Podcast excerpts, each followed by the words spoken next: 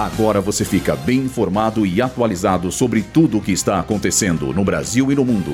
Está no ar. Boletim Rádio Gazeta Online. No terceiro trimestre deste ano, o desemprego sofre decréscimo em três estados. Governo anuncia medida que obriga a distribuição gratuita de água em eventos feitos em dias de calor.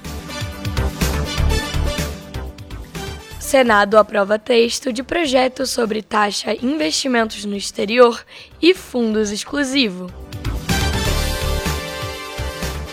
Eu sou Luísa Borgli e essa é a segunda edição do Boletim Rádio Gazeta Online.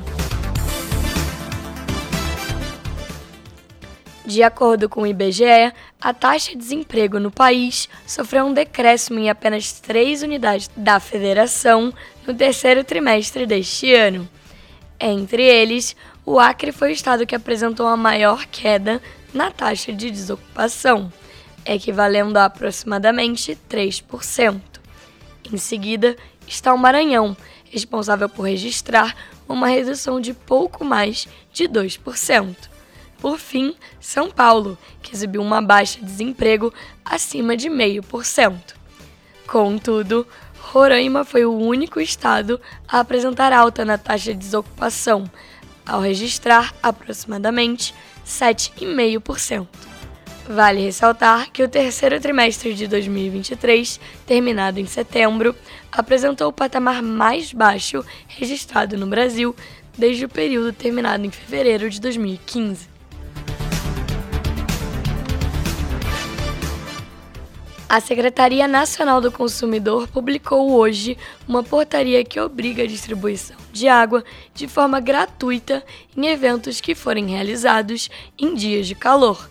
A medida já havia sido anunciada no sábado pelo ministro da Justiça, Flávio Dino, após o falecimento de Ana Benevides durante o show da cantora Taylor Swift. O projeto prevê ainda que a organização dos eventos permitia a entrada de garrafas d'água de uso pessoais e disponibilização de bebedouros pelos organizadores. Além disso, os eventos deverão ter a estrutura necessária para o resgate dos espectadores que tiverem problemas de saúde ou que enfrentarem alguma situação de perigo. A portaria começou a valer no último sábado e tem validade de 120 dias.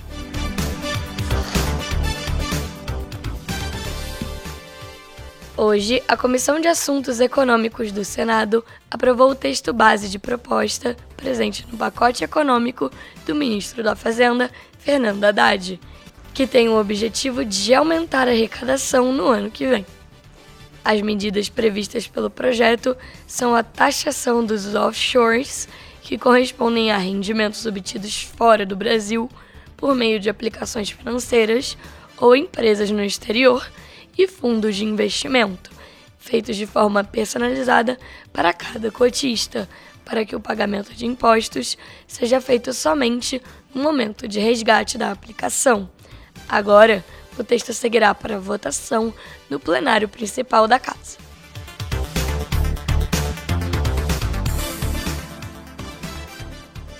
Esse boletim contou com um roteiro de Gabriel Borgonov, Luísa Borgli e Heloísa Rocha, suporte técnico de Agnoel Santiago, supervisão técnica de Roberto Vilela, supervisão pedagógica de Rogério Furlan, direção da Faculdade Casper Libero, Marco Vale.